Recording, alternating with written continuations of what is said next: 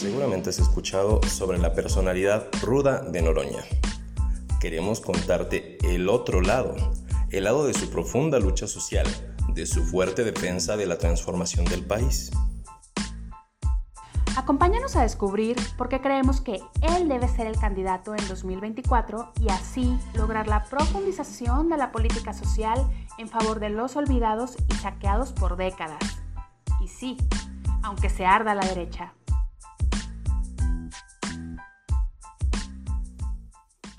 Hola, ¿cómo están? Muchas gracias por acompañarnos a este tercer episodio de este podcast noroñista.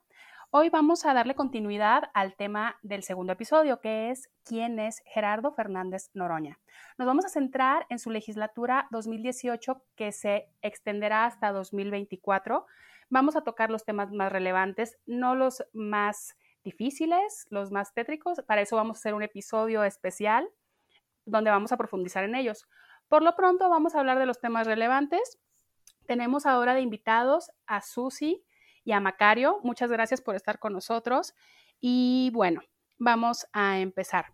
Eh, Pavel, cuéntanos qué era de Gerardo Fernández Noroña en 2017. Claro que sí, con mucho gusto. Muy buena noche y bienvenidos nuevamente a nuestro podcast.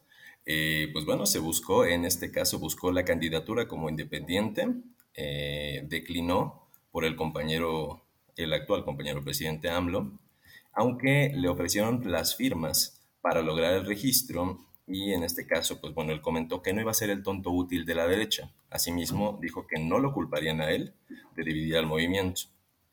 Eh, posterior a ello, pierde contra Martí Batres por una senaduría, eh, donde él comenta, comentó, que le habían aplicado la encuesta Pejovsky, donde de tres personas que participaban, pues le dijeron que le había quedado en quinto.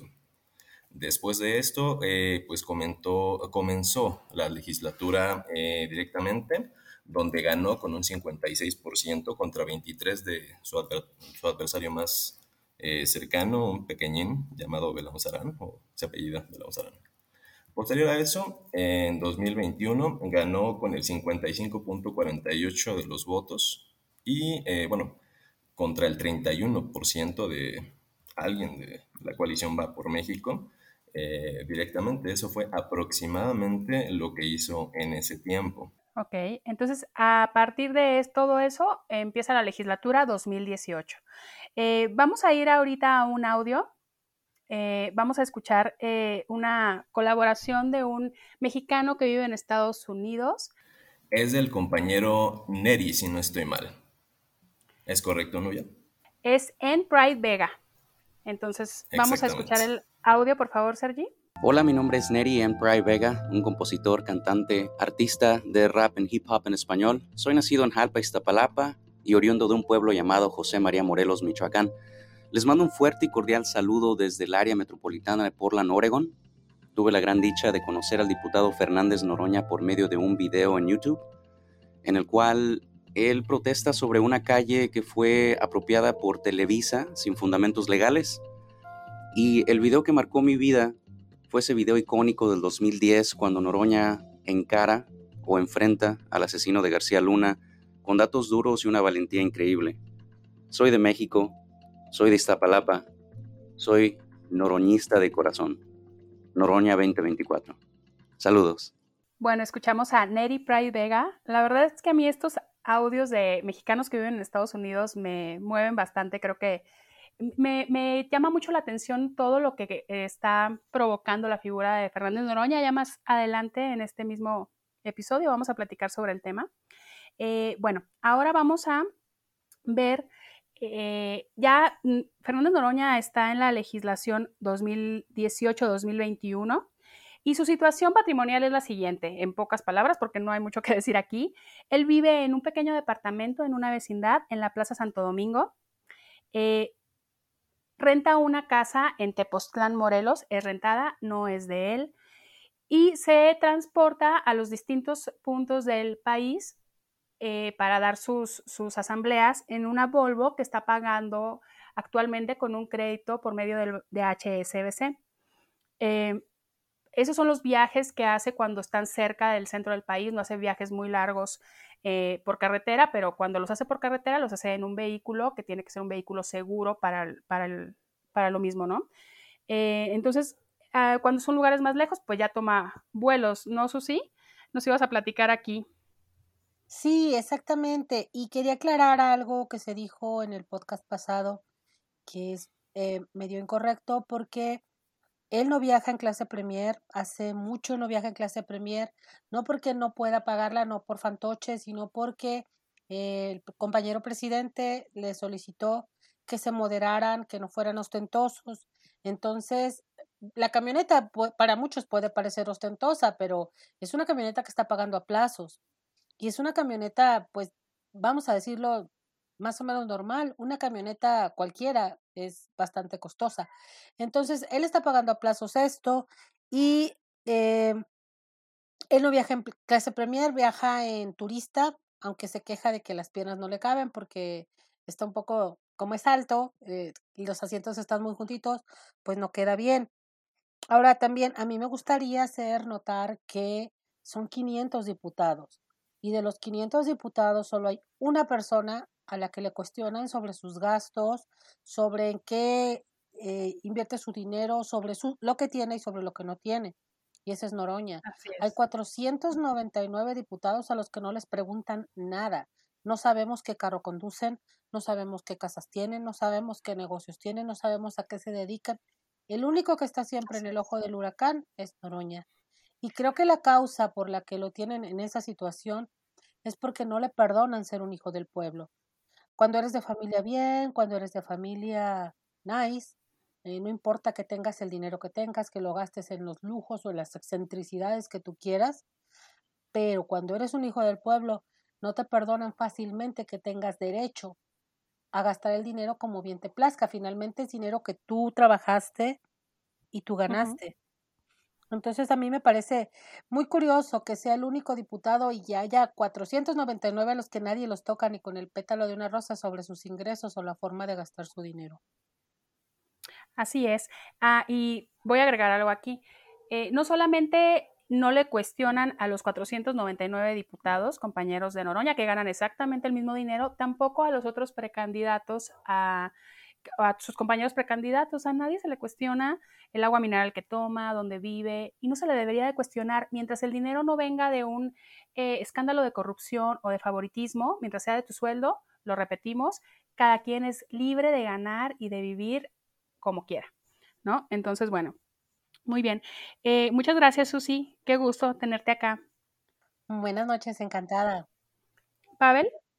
Sí, bueno, miren, eh, también agregando que a las personas que están en contra, a las sacrosantas señoritas Lili Telles y Kenia Rabadán, si no estoy mal, nadie les pregunta y nadie se fija, o no sé por qué razón, no prestan atención, como decía Susi, a en qué se mueven, dónde están y más allá de todo. O sea, no sé si se acuerdan que hicieron un, una pseudo protesta bien extraña donde le regalaban a este Dan Augusto un detector de mentiras y todo ese tipo de cosas. O sea, estos son, esos son gastos superfluos y todas las zonas que hacen y nadie se las pone en duda. O sea, asimismo, dónde están, dónde vacacionan. Y pues desgraciadamente, pues como dice Susi, es un punto de vista demasiado clasista porque ellas como vienen de pues de la alta o directamente de partidos hegemónicos, de dinero, pues nadie les, eh, pues les pone en duda qué hacen con su dinero. Dime, Susi, perdón. Y también, eh, ahorita que te referiste a Lili Telles, me acordé que el carro que supuestamente le prestaron, un carro de lujo, estaba emplacado en Morelos. Noroña no hace ese tipo de situaciones. Él paga todos sus impuestos puntualitos, completos y sin evadirlos, que es mucho más de lo que la mayoría puede decir. Retomando, Susi, lo que muchas personas quizá no saben, eh, digo porque esperemos que nos escuchen en todo el país, es que en la Ciudad de México la mayoría de, las personas que tienen sus BMW, sus Mercedes, todo ese tipo de carros, los emplacan en Morelos porque ahí no pagan tenencia. Aquí en la Ciudad de México, eh, pues se paga tenencia, creo que desde los Juegos Olímpicos, eh, bueno, se, pagó, se comenzó a cobrar tenencia para pagar esos, esos Juegos Olímpicos, se quedó este, pues ese impuesto y mucha gente que pues es de la alta o se siente de la alta, que tiene capacidad adquisitiva fuerte, compran camionetones y todo ese tipo de carros grandes así o muy lujosos y los van y los emplacan en un, en un estado donde no les cobran una tenencia que es este impuesto directamente y algunos tantos más. Y qué chistoso, ¿no? Que como siendo eh, personajes de derecha, damos por hecho que ellos pueden vivir como sea y que con mismos compañeros del movimiento nos pongamos como a, contarles dónde comen, qué toman, por qué, o sea, haciéndole el juego a, a, este clasismo y racismo, y hay que repetirlo hasta que se entienda, de la derecha, donde quieren que la gente de izquierda viva jodida, eh, donde traducen un, una, una austeridad republicana como, pues, mm, si vas a ser austero no puedes comprarte tenis de mil pesos, digo, ya cualquier tenis cuesta mil pesos. Es una cosa muy tremenda que tenemos que evitar replicar como compañeros del movimiento, como gente autodenominada de izquierda, como eh, simpatizantes de este gobierno. Tenemos que evitarlo, pero bueno, entonces en esta parte eh, vamos a ir a otro audio de nuestra compañera Beatriz Molinar. Ella es una de las compañeras más activas en, nuestro grupo, en el movimiento noroñista. Es una chica súper linda, muy informada, eh, muy activa en este apoyo a, Gerardo Fernández Noroña y nos hizo favor de contarnos cómo se fue acercando a la imagen de Noroña y a su lucha social. Por favor, Sergi.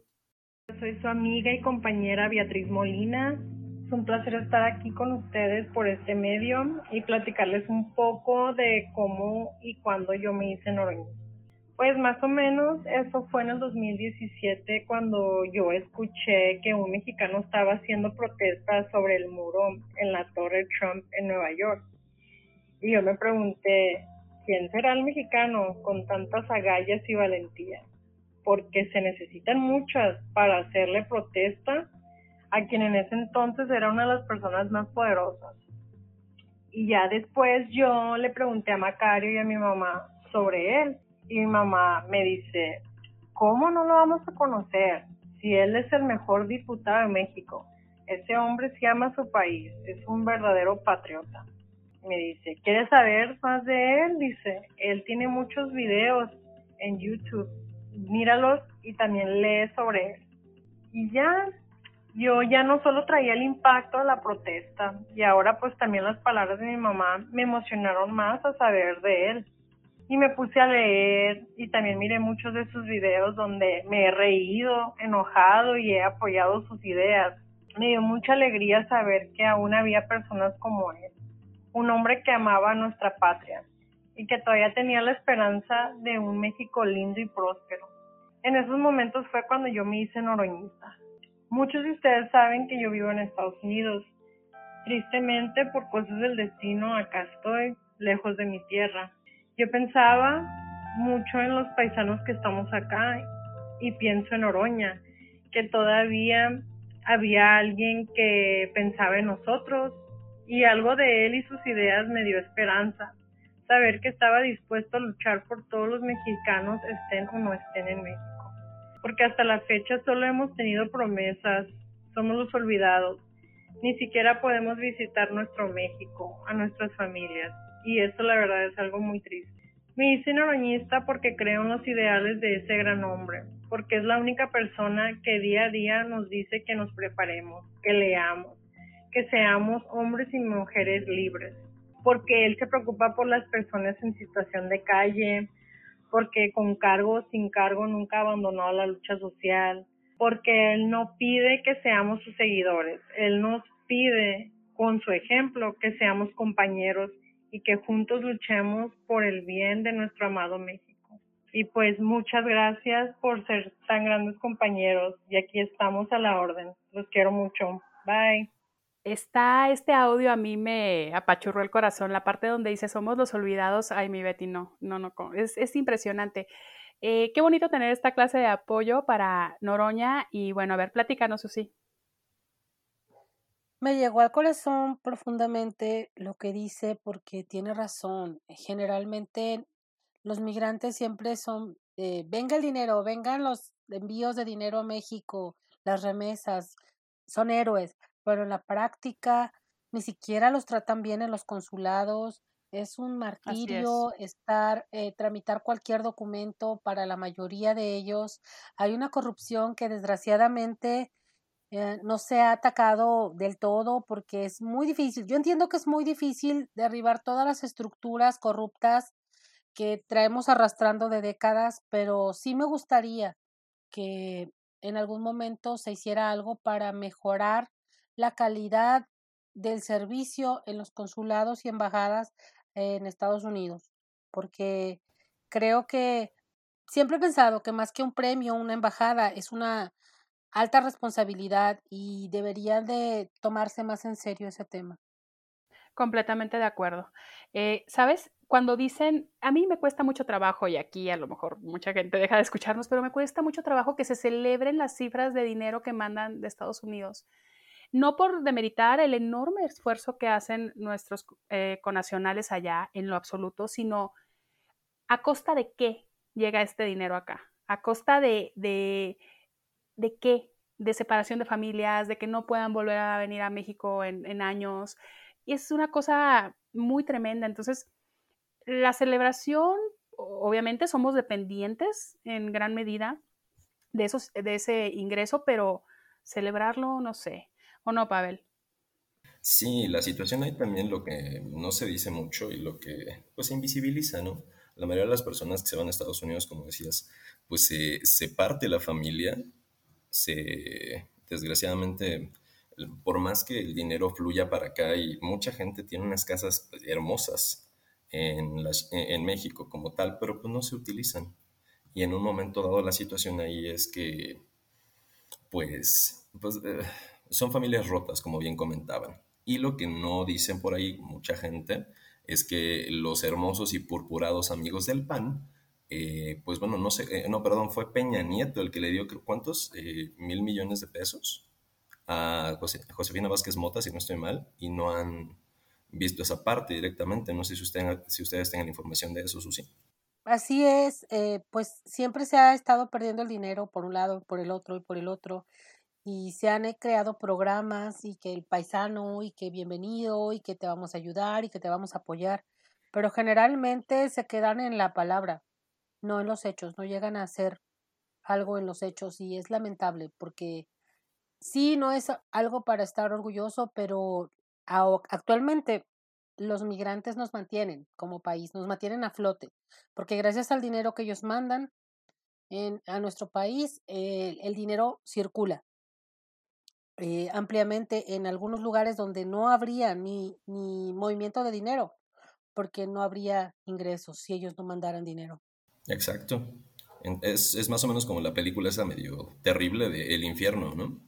Sí, representa muy bien esta parte. Eh, vamos a entrar en este tema un poquito más. Eh, ahorita Macario nos va a platicar su visión. Él está en California y, nos interesa mucho que nos platique sobre cómo ve las cosas desde allá para México y, y para los conacionales. Eh, ahorita nos vamos a otro tema. Vamos a hablar de otra reforma que fue muy importante en la legislatura 2018-2021, una de las más relevantes. Eh, fue una reforma laboral y el tema que vamos a tocar es el outsourcing. Eh, eh, vamos a ver primero qué era el outsourcing antes de esta reforma laboral. Ahora esta forma de contratación, antes de, esta, de este cambio, ya se considera ilegal porque, ¿qué es? Es cuando una empresa trasladaba la plantilla laboral a empresas intermedias para poder relajarse en cuanto a la relación laboral con sus empleados, para así quitarse encima obligaciones eh, laborales o de seguridad social que terminaban afectando a los trabajadores y a sus familias, porque los, los, no, no digo que estas prácticas no sigan sucediendo, seríamos como ilusos al pensar que, que no, pero bueno, era, era permitido, era era legal en ese entonces. ¿Qué pasaba? No, las, estas empresas cambiaban de razón social cada año, los trabajadores no generaban antigüedad, no generaban antigüedad y esto afectaba a la hora de su eh, jubilación, eh, a la hora de, su, de calcular su pensión, los registraban en el seguro, si llegaban a registrarlos, con un salario menor al que realmente recibían entonces, nunca tenían, la empresa que realmente, para la que realmente trabajaba, nunca tenía una obligación con los trabajadores y estaban a la buena de Dios, es la verdad. Entonces, ¿qué pasa? Entra esta nueva, este nuevo gobierno y es uno de los, eh, de una de las pendientes más grandes con la clase trabajadora. Eh, ¿Qué pasa aquí con Noroña? Noroña siempre quiso anular completamente, que se anulara el outsourcing, que no existiera. No fue posible. De hecho, en la discusión para eh, la reforma laboral, eh, al principio el PT y Noroña iban a votar en contra, porque decían que no se puede legalizar el outsourcing porque era algo ilegal ya de por sí.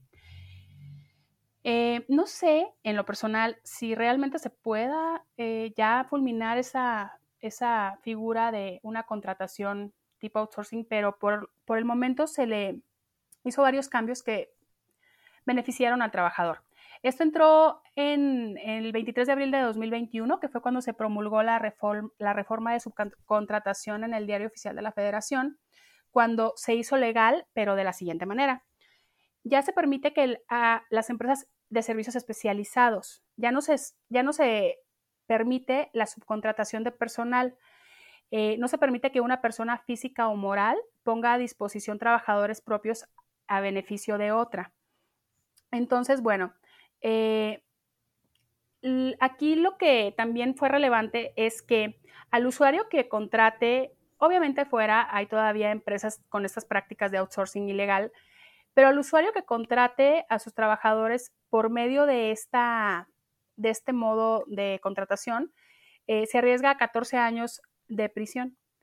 Y al proveedor de este tipo de servicios ilegales puede estar, eh, ser sancionado con prisión prisión preventiva oficiosa y ser condenado hasta 20 años de prisión. Esto no existía en la legislación pasada. Eh, fue un avance.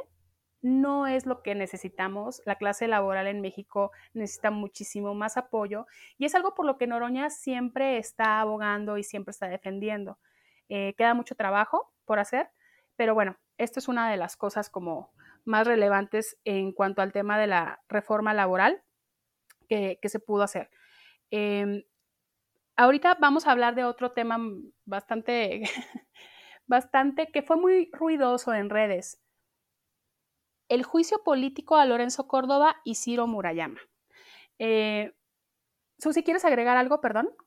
Sí, nada más quería decir que eh, no fue satisfactorio, es totalmente insuficiente.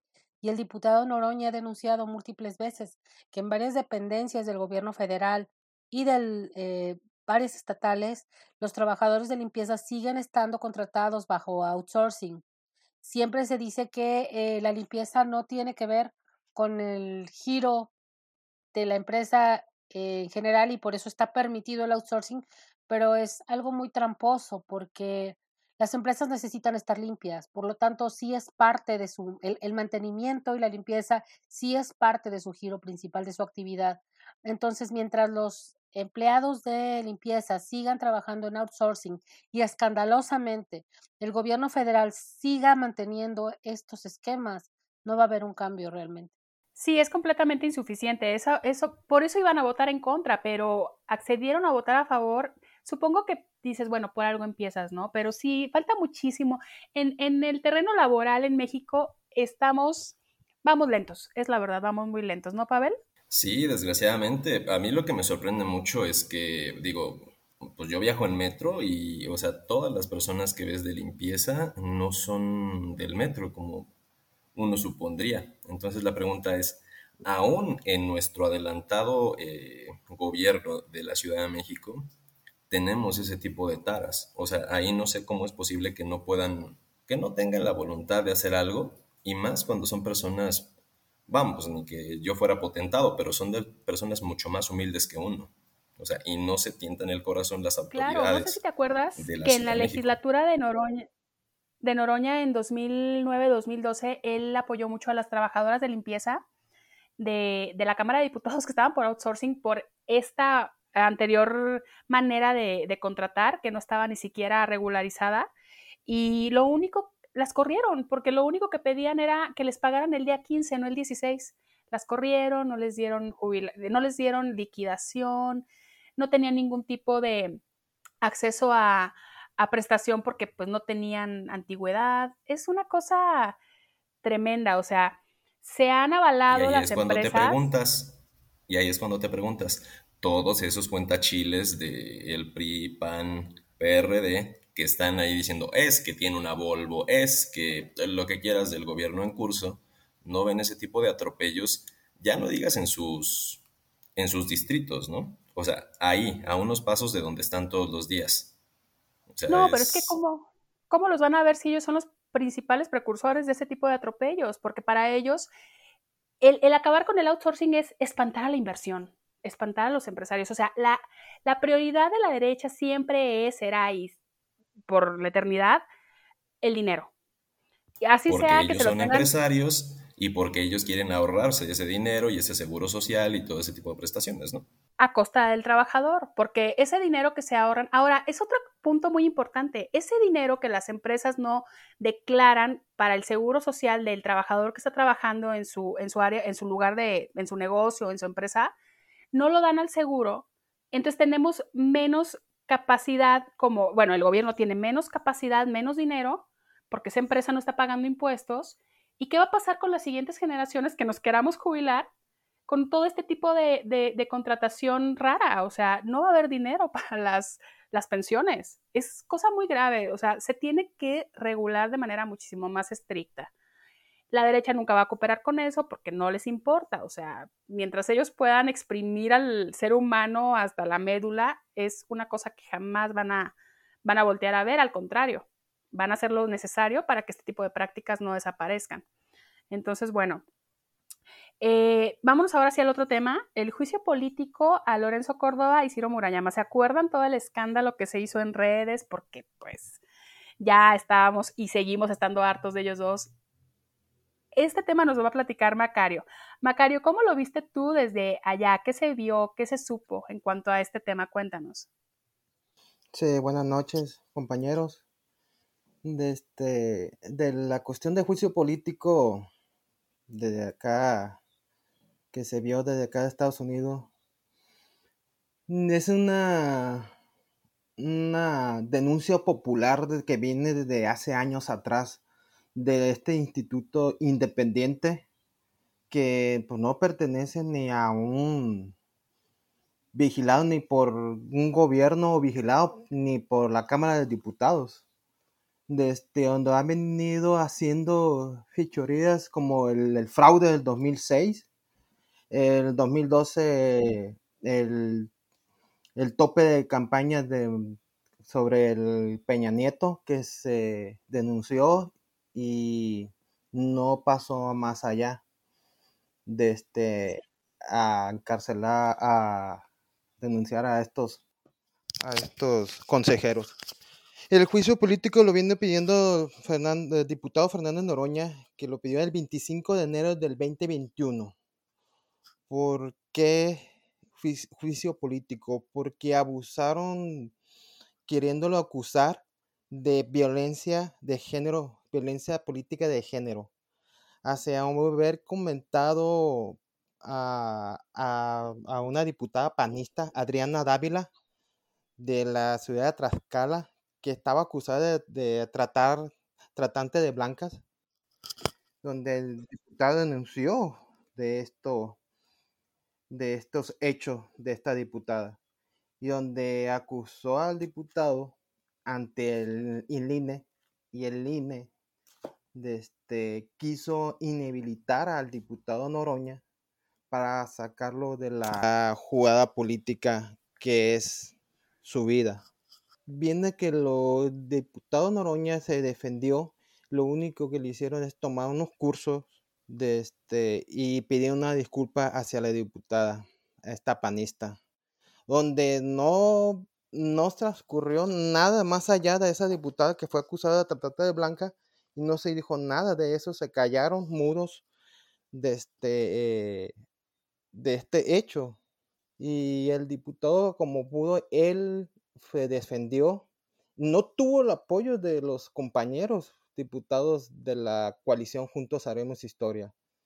Yo acá vimos donde estuvo él solo, él solo defendiéndose a este instituto mañoso que viene siendo el INE, donde estos consejeros, aparte de que violan la ley, que ganan más que el presidente, alrededor de 300 mil pesos, y aparte de, buenos beneficios de bastante dinero, Sí, tiene unas, tienen unas prestaciones groseras. Independientemente del sueldo, las prestaciones que tienen son millones de pesos guardados para un seguro médico de gastos mayores.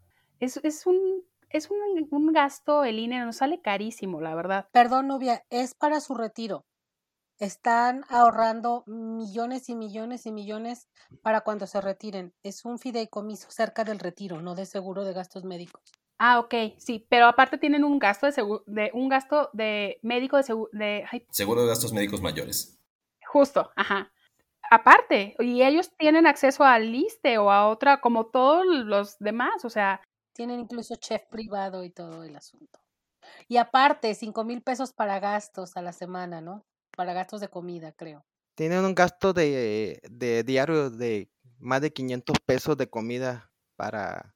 Y tienen un gasto también de un aguinaldo al año de medio millón de pesos. Aparte de su sueldo. Algo. Así es. Y, y el INE, el INE está acostumbrado nomás a pedir un presupuesto muy millonario cada año, donde el Congreso pues se va a votación y agarra para hacer el presupuesto que ellos piden del INE. Pero va una cosa, el INE, ¿quién lo vigila?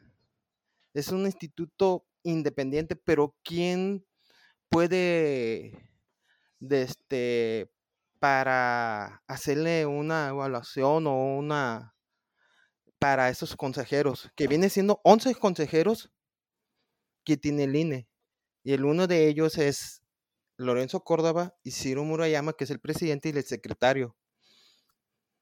Donde de este, se le acusa de, de hacer de violaciones a, a todo a- y a, todo de este censura hacia el presidente y a la sociedad civil ahora que quiso censurar por, por expresar su expresión.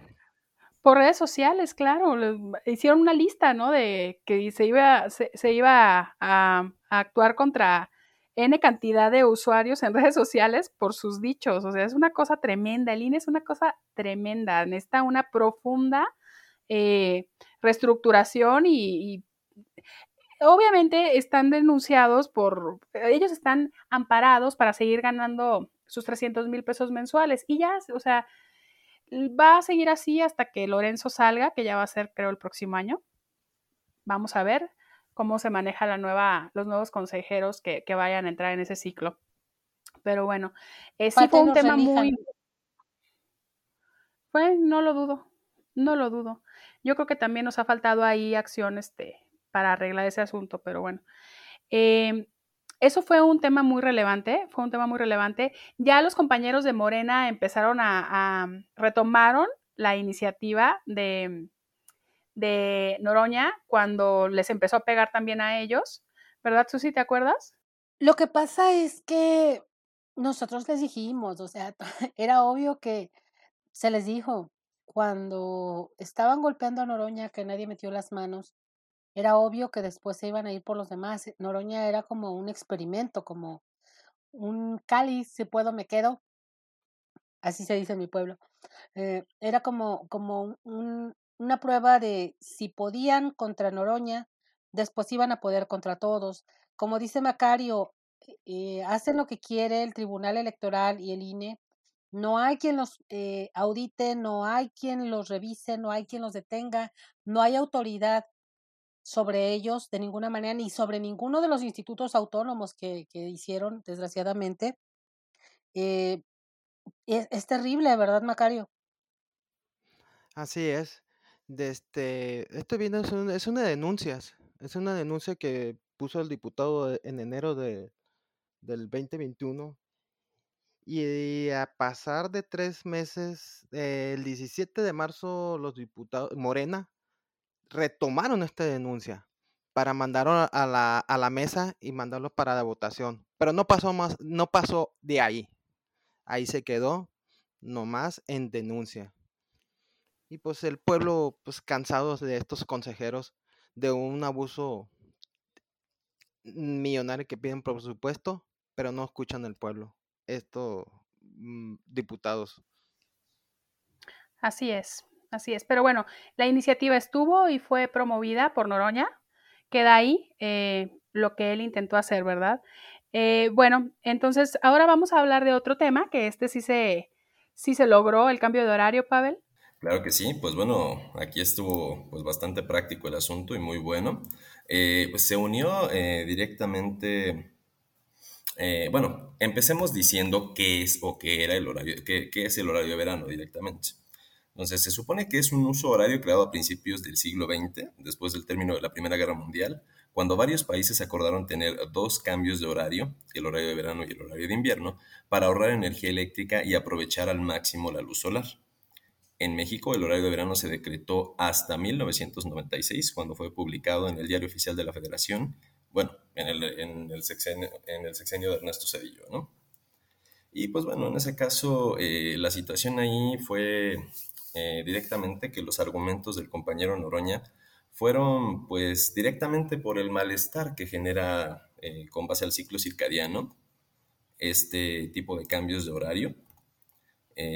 directamente, pues bueno, como ya sabemos, ¿no? muchas de las empresas que hacen ¿cómo decirlo?, daño a la población, evidentemente no aceptan que, qué están haciendo. Y en un momento dado, eh, desgraciadamente, pues la sociedad civil, bueno, nosotros, las personas, la sociedad en, el país, somos quienes pagamos por este tipo de cosas, ¿no? Eh, lo que comentaba el compañero Noroña, eh, directamente dice que pues hay malestar y hay complicaciones asociadas a la adaptación del horario de verano eh, ya sea por circunstancias laborales o escolares, las personas se, ven forzadas a modificar sus horarios de desplazamiento, así como hay evidencia médica eh, de que existen consecuencias de tal modificación en donde se generan alteraciones del sueño al afectar el ritmo cardíaco y aumentar la sensación de cansancio, irritabilidad y cambiar de humor. Entonces, pues bueno, desgraciadamente era lo que todos decíamos, que estábamos desmañanados y pues desgraciadamente es lo que pues nos impusieron, ¿no? Desde Cedillo para acá.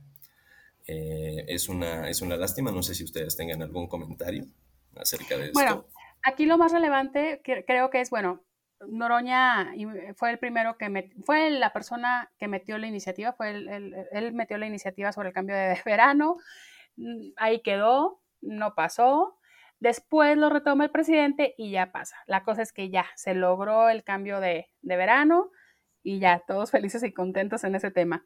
Muy bien, ahora este tema es súper interesante, el Parlamento abierto con respecto a la reforma en materia eléctrica.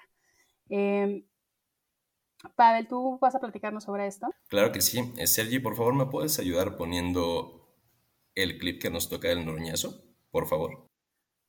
Porque hoy aquí hemos visto con mucha claridad cómo puede sentar a un cabildero en él, aquí, en esta, en una curul?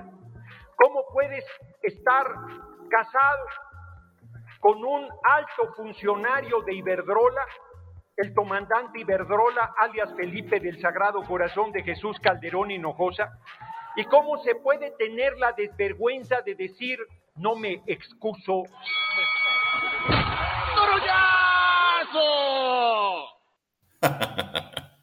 Pues bueno, mejor resumido no pudo estar. Eh, Oye, es genial eso del, eso del, perdón, eso del noroñazo que sacó el PT es una genialidad, me encantó, ¿eh? Lo vamos a estar usando en los próximos episodios porque está fantástico. Pues es que nuestro compañero Noroña es un activo en, en potencia y es energía viva directamente para todos. Entonces, pues desgraciadamente aquí lo que sucedió, ya sabemos qué pasó con los parlamentos abiertos de la reforma eléctrica, sabemos que la reforma eléctrica pues bueno, el, señor ese del PRI que tiene halitosis, pues se puso fresco, aunque ciertas personas de Twitter como que decían que el PRI era, le iba a salir lo mexicano, ¿no? Eventualmente, y pues... Ah, que eran aliados, ¿verdad? Eh, ajá, los super aliados, ¿no? Que ya quisiera el PT ser como el PRI y esas cosas y nada. no, pues ya, ya estamos viendo ese tipo de realidades, ¿no? Que desgraciadamente, pues... Bueno, nomás ellos se la creen, o sea la verdad. habiendo tanto dinero de por medio, habiendo tanto dinero de por medio, no hay aliados, no existen. Pues es que, mira, desgraciadamente antes de los datos duros es tan triste todo esto, es, es tan, tan irrisorio, pues lo que comentaba el expresidente López Mateos, ¿no? Vendrán malos mexicanos Y pues ahí están, ¿no? Son, ¿cómo se llama esto? Va por México, la coalición. Desgraciadamente. Entonces, pues, eh, pues, nuestro compañero Noroña pues dio la batalla, como siempre, no nada más él, digo, pero pues, venimos a hablar de esto. Y en ese momento, eh, pues bueno, demoliendo nuevamente a la oposición, agarrando la, pues como, es que también no tienen mucho asidero, desgraciadamente. Son Cuadri, Kenia Rabadán, Lili Telles, pues no se hacen uno, no se hace uno de ellos. No, de ellos no, pero sí hubo muy buenos especialistas en, la, en, la, en el Parlamento abierto. La verdad es que fue un ejercicio muy interesante. Si no lo han visto, búsquenlo en YouTube. La verdad no vale la pena escuchar. Hubo hasta especialistas de la derecha que no fueron malos. Fue un tema en el que eh, Fernández Noroña eh, defendió, estuvo ahí presente desde tribuna, en el Parlamento abierto, en las asambleas. Y aquí entra un tema interesante. Ya sabemos, bueno, el resultado de la reforma en materia eléctrica no pasó, pero fue un gran defensor de la misma. Eh, y aquí él, en cada asamblea a la que va, los pueblitos, a las ciudades, era uno de los temas más relevantes en esos meses en que se trató el, el asunto. Susi eh, nos buscó y nos pasó un, clip muy interesante sobre Paco Taibo y la labor de los legisladores en cuanto a viajar, en cuanto a hacer un, movimiento. ¿Nos lo puedes pasar, Sergio, por favor? ¿Dónde están los diputados recorriendo país? Que ahora ya su país es el asiento que les dieron, ¿sí? En la Cámara. ¿Dónde están los senadores recorriendo país? Y hablando con la gente y en la calle ¿Dónde están los que explican los profundos contenidos de la reforma eléctrica, que es clave? ¿sí? ¿Dónde estamos en el país? ¿Y cómo no podemos promover democracia en un país cuando no la practicamos? Este audio es de una participación de Paco Ignacio Taibo II en unas charlas que tuvieron en Morena. Se está dirigiendo a Mario Delgado, le está diciendo que ¿Dónde están los diputados y senadores, perdón, recorriendo el país? Eh, me llama mucho la atención y me gustó mucho este audio. Lo, lo he usado mucho en Twitter para compartir porque siento que tiene razón. A Noroña se le ha acusado muchísimo de andar siempre fuera porque hace viajes, porque recorre todo el país, le ha tocado recorrer todo el país para politizar a la gente, para estar cerca de la gente, para escuchar sus quejas, las cosas que les duelen, que les preocupan, que les molestan, las cosas que están bien, las cosas que están mal, para promover los, las acciones de este gobierno. Y sin embargo, el, el único que parece que se, que se mueve es Noroña. No hay muchas personas haciendo el trabajo de campo que hace Noroña. Sí, sí, Susi, pero también vamos a ser sinceros, son los menos. Desgraciadamente son los menos. La mayoría de las personas no, bueno, la mayoría de los militantes y de las altas esferas no se meten a este tipo de, de pues de temas tan complejos, ¿no? Ya, ya les comentaba yo hace poquito que el ingeniero Ángel, Ángel Valderas Puga, perdón, con todo y que dio la batalla también, había una plataforma que hicieron ahí las personas de Morena, no este, no, pues no llevaban a cabo esa parte, ¿no? Desgraciadamente. Entonces, pues rapidito les paso la información. Aquí nada más un, este, pues un poquito de lo que el compañero Noroña dijo en esa, en esa, pues, bueno, no nada más en una de las ocasiones porque tuvo varias intervenciones, pero pues en, en concreto, ¿no? Decía que las energéticas extranjeras eh, utilizaban sofismas para poder esconder directamente qué es lo que estaban haciendo. Si no saben como yo que es un sofisma, pues bueno, directamente es un argumento falso o capcioso que se pretende hacer pasar por verdadero. Entonces decían, eh, no sé, nada más para dejarlo en claro y poner un ejemplo, dicen que las energías verdes, eh, que no hay energías verdes en México. Se les olvidaba que la hidroeléctrica y la geotermia son energías verdes. Inclusive la energía nuclear es, es considerada energía verde. Entonces, pues a menos que me digan que las hidroeléctricas que funcionan con agua, que yo sé que son pleonasmo, pero pues bueno, para dejarlo en claro nada más, son energías sucias. Entonces, pues evidentemente no lo son, ¿no? Eh, México, comentaba que México produce el 1.2% de los gases de efecto invernadero a nivel mundial y que cinco países producen el 59.9%, 60%. Estos países son China, que produce el 26.8%, Estados Unidos, los hermosos vecinos que vienen a regañar y a palmear a los panistas, eh, a darles sus nalgadas, producen el 13.1%, distantísimo de nuestro 1.2%.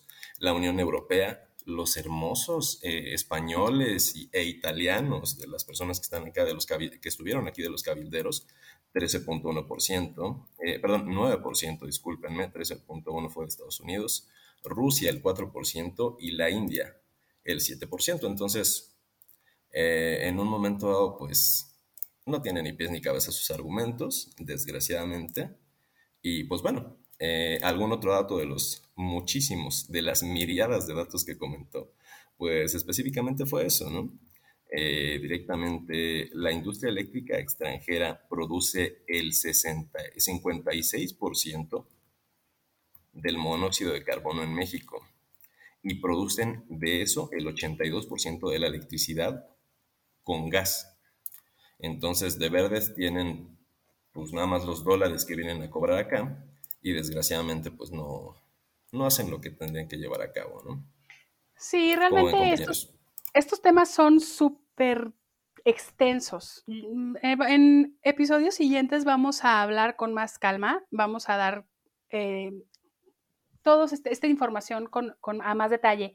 Ahorita eh, lo que queremos comentarles, Susi y yo, es, eh, sí, el diputado Noroña estuvo viajando a cada asamblea, a cada placita, a cada ciudad a tratar de impulsar a la gente para que presionara a la, a la, a la oposición para que votara a favor de la reforma en materia eléctrica por muchas cosas, ¿no? Eh, ¿Qué pasa aquí?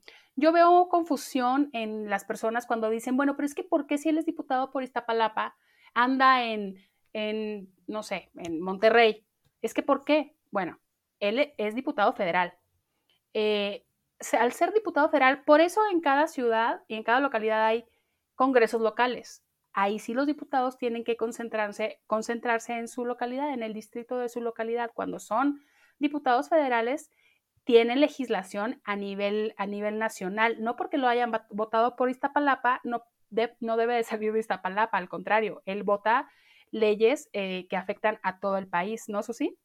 Exactamente. El territorio de un diputado federal es todo territorio mexicano, porque las leyes que se promulgan en la Cámara de Diputados eh, eh, tienen circunscripción en todo el país, no son locales. Por lo tanto, yo he visto mucho que le dicen, es que tú no vives en tu distrito. Bueno, no necesitas vivir en el distrito, nada más necesitas haber nacido para ser diputado federal de un, sobre un distrito, sobre un estado, necesitas haber nacido eh, o vivir en el estado. No necesitas eh, vivir exactamente en el distrito por el que votaron. Por ejemplo, Margarita Zavala no vive en el distrito por el que es diputada, Noroña tampoco. Entonces, de esa manera, muchos, la mayoría de diputados no viven exactamente en el distrito que les asignaron a la hora de darle la candidatura, pero eh, tienen jurisdicción sobre todo el país. Así es, así es. Y al contrario, pues Noroña hace su chamba, porque eso de ir a politizar a la gente los fines de semana y no tomarse ni un día, pues pregúntame cuántos lo hacen, ¿no? Bueno, ahora vamos a pasar a, una pequeña sección. Eh, ahora que nos acompaña aquí Macario, como les había dicho anteriormente, él vive en California. Queremos que nos cuente un poquito sobre los conacionales allá em, y el apoyo a Noroña. Macario, cuéntanos. Así es. Pues estamos aquí de California, Los Ángeles, California, más, más exacto. Este, estamos, aquí estamos muy pendientes de la política de México y sobre todo uno de los personajes muy fuertes y escuchados este, del diputado Noroña. Aparte de los personajes más fuertes escuchados aquí en Estados Unidos, aparte del presidente, es el diputado Noroña. Con ese ímpetu y gardadilla que tiene para ponerse contra eso de la oposición, pues de, los como los paneaguados o los vendepatrias. Y, y acá estamos muy consciente y eh, miramos aquella vez que protestó en aquel, en el 2017, no más recuerdo, en la torre de Donald Trump, que aquel tiempo de este fue en protesta en ayuda de los compatriotas aquí de Estados Unidos por la falta de respeto de, este hombre hacia nosotros que venimos a, estas tierras a trabajar, a aportar y a ayudar. No venimos a, dañar. Y a hacer que funcione Estados Unidos como funciona, porque ustedes son parte central de, de lo que es Estados Unidos. Así es. Y pues más recordando de las cifras de más o menos alrededor que se vienen siendo como alrededor de 15 millones de compatriotas sin documentos. Pero se viene también una cifra de más de 50 millones de, mexicanos de primera descendencia y segunda descendencia aquí en, Estados Unidos, que es bastante. Viene siendo ya una minoría alta. Y estamos muy en pendiente de, del diputado que es muy fuerte y escuchado aquí, que pues bastante gente que hemos estado apoyando escuchado sobre el diputado Noroña. Sí, sí, sí. De hecho, está pensando, bueno, ha dicho en sus videocharlas que tiene planeado hacer una gira por Estados Unidos. Eh, yo veo mucho apoyo, por ejemplo, en las videocharlas eh, de gente de allá. La verdad es que se les ve mucho el interés y, híjole, es súper loable porque lo que hacen para Estados Unidos, para México y aparte, no, no querer desconectarse de la situación de, del país, la verdad es que es, es una cosa muy loable. Eh, muchas gracias, Macario. ¿Algo más que quieras agregar? ¿Alguien quiere preguntarle algo? Una pregunta. También nos sentimos muy representados por el diputado. De este, pues aquí se ha escuchado, es, uno de los, puede decir, uno de los políticos únicos que ha estado pendiente de, de los compatriotas de aquí de Estados Unidos. A ver, un comentario. Sí, precisamente eso le quería preguntar. ¿Cómo ven a Noroña en Estados Unidos? ¿Cómo, cómo lo ve entre sus conocidos? Porque yo cuando veo las videocharlas veo que la mayor parte de aportaciones que le hacen eh, son de en dólares, son personas de Estados Unidos y personas que están muy orgullosos de sentirse representados por Noroña. Y lo que más le critican generalmente es lo que más hace a la gente seguirlo es lo que le hace la cercanía, que si dice alguna palabra e, e, en el Congreso no dice una sola mala palabra, es muy respetuoso y sabe ah, desempeñarse de acuerdo a la investidura del cargo, pero ya en lo coloquial, cuando habla con nosotros, cuando se refiere a la gente, habla como hablamos todos, o bueno, casi todos, porque hay gente que no dice groserías, pero él no dice groserías para ofender, generalmente es, son groserías de cabrón y cómo estás y lo dice como en confianza con nosotros. Y ese, ese en confianza, sin poses y sin adornos, es el que hace que mucha gente se prende de él cuando lo ve. Porque tiene razón en muchas cosas. Obviamente no estamos de acuerdo en todo, pero sí me gusta mucho que la gente lo siga tanto y que le tenga tanto cariño por ser lo que es. Así es. Este, pues hay mucho, muy comentario muy bueno de este, sobre el diputado, donde pues damos el apoyo y queremos que él nos sea el próximo relevo de, de, de AMLO por tener y tiene y tiene el, tiene para ser el próximo relevo. Hay, este, hay un audio ahí de Teresa John, una amiga de este, que radica aquí en Estados Unidos, en, el estado de Arizona. No sé si están por ahí. Sí, Sergi, por favor, ¿nos ayuda con eso? Buenas tardes. Mi opinión sobre el licenciado Noroña es algo muy excepcional. Es la persona muy capaz, muy, muy competente, siempre viendo por los mexicanos. Me parece súper bien mm, la elección para un nuevo presidente es muy capaz, siempre viendo por los mexicanos, sé que siempre nos va a apoyar. Soy la señora Teresa Ayón, yo soy mexicana del estado de Nayarit, hace mucho tiempo vivo en Estados Unidos, en Phoenix, pero hasta acá escucho muy buenos comentarios del licenciado y pues entonces para mí es una muy, muy buena elección. Pues ahí está el sentir de los mexicanos aquí en que radicamos en Estados Unidos de, este, la aceptación del diputado. Eh, pues esperemos estar así. ¿Algo que quieran añadir? Nada más una pregunta así ya cortita porque ya nos vamos. ¿Cuál es el método de información para ustedes más fuerte en cuanto a Noroña? El método de información es en las redes sociales, YouTube, este, eh, aquí en Estados Unidos está muy fuerte YouTube y TikTok y Instagram. aquí no se, no vemos las, estas, estas mafias de la televisora como Televisa y TV Azteca acá. ¿Telemundo tampoco? Mm, sí, sí, hay Telemundo y Univisión, pero este, en la forma de información para de la cuestión política en México son las redes sociales. No, y porque aparte dudo que en los, en los medios convencionales hablen de él, digo, ¿no? Susi, no, ¿quieres agregar algo? Sí, yo creo que hay un movimiento mediático fuerte contra Noroña que solo se había visto contra AMLO, donde lo que se dice es malo o no se dice nada. Las cosas relevantes no las dicen, cualquier escandalito, cualquier cosa, las hacen notar, pero las maximizan para que sea un escándalo, para que la gente tenga una mala opinión, pero creo que están fracasando, creo que están teniendo problemas con eso porque al visibilizarlo, la gente lo tiene en la mente, la gente lo va conociendo y ya cuando lo ve en vivo, cuando lo va conociendo en persona, ya se va dando cuenta que lo que dice la televisión o lo que no dice la televisión eh, es muy importante porque lo que dicen malo no es verdad y lo que se callan hace levantar la ceja como diciendo, ah, eso sí era importante. Así, es. Pero somos un pueblo muy despierto y politizado, eh, muy enterado, gracias a las redes sociales. Así es. ¿Sí, Pavel? Bueno, también Macario, de aquel lado, digo, en todos lados tendría que suceder así, ¿no? Pero las, ustedes, nuestros, nuestros connacionales que están de aquel lado, pues tienen que aprender a hacerse muy autogestivos de aquel lado, ¿no? Porque nadie llega y les dice, oye, tienes que pagar tus impuestos y allá sí es un problema pagar, no pagar impuestos.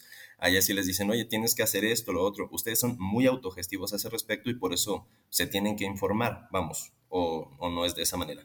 No, así es, así es, estamos muy informados en todo y pues mm, somos muy ordenados y, y, pues aquí es como dices tú, mm, como dice, hay unas fechas tenemos que los asuntos personales y hacerlo correctamente aquí. Oye, Macario, ya en otro episodio ya estamos platicando para hacer un episodio completo sobre los mexicanos que radican en Estados Unidos para que nos consigas a gente, compañeros que quieran compartir su experiencia y su visión de el panorama político en México, centrados en, Gerardo Fernández Noroña. Eh, por lo pronto, vamos a, terminar este episodio. Les agradezco muchísimo que hayan estado con nosotros. La verdad, Susi, que es una mm, compañera súper activa en redes sociales también, que lo ubica muy bien Noroña. Y Macario, que eh, también siempre está compartiendo información. Cuando cuando compartamos el, el, episodio en redes sociales van a estar las arrobas en la cajita de información. Y bueno, pues por mi parte es todo. Muchísimas gracias por habernos escuchado. Eh, tenemos un, canal en Telegram, hasta que sea, aunque se arda a la derecha, por si nos quieren seguir. Eh, ahí nos pueden eh, proponer temas o, dar críticas constructivas. tenemos también nuestro Facebook, que es movimiento.noronista. Y bueno, ya estaremos publicando en redes sociales este episodio. Les agradezco mucho por habernos escuchado. Eh, los dejo para que se despidan, Susi. Muchas gracias por haberme invitado. Me gustó mucho estar en el podcast. Siempre noroñista, siempre activa. Hasta luego. Gracias, Macario. Sí, pues este, muchas gracias por esta invitación y por este espacio. Y pues aquí estamos a las órdenes y pues siempre en Noroña. Apoyo total. Muchas gracias por compartir tu experiencia. La verdad es que nos quedamos con ganas de más, pero ya haremos un, episodio especial para, para ustedes. Pavel. Muchísimas gracias por su tiempo, muchísimas gracias por su atención. Lujazo de acompañantes que tuvimos, el, bueno, compañeros eh, de lucha que, con los que contamos el día de hoy. Y pues bueno, más días como estos. Muchas gracias por su tiempo. Síganos en redes sociales. Muchas gracias, hasta luego.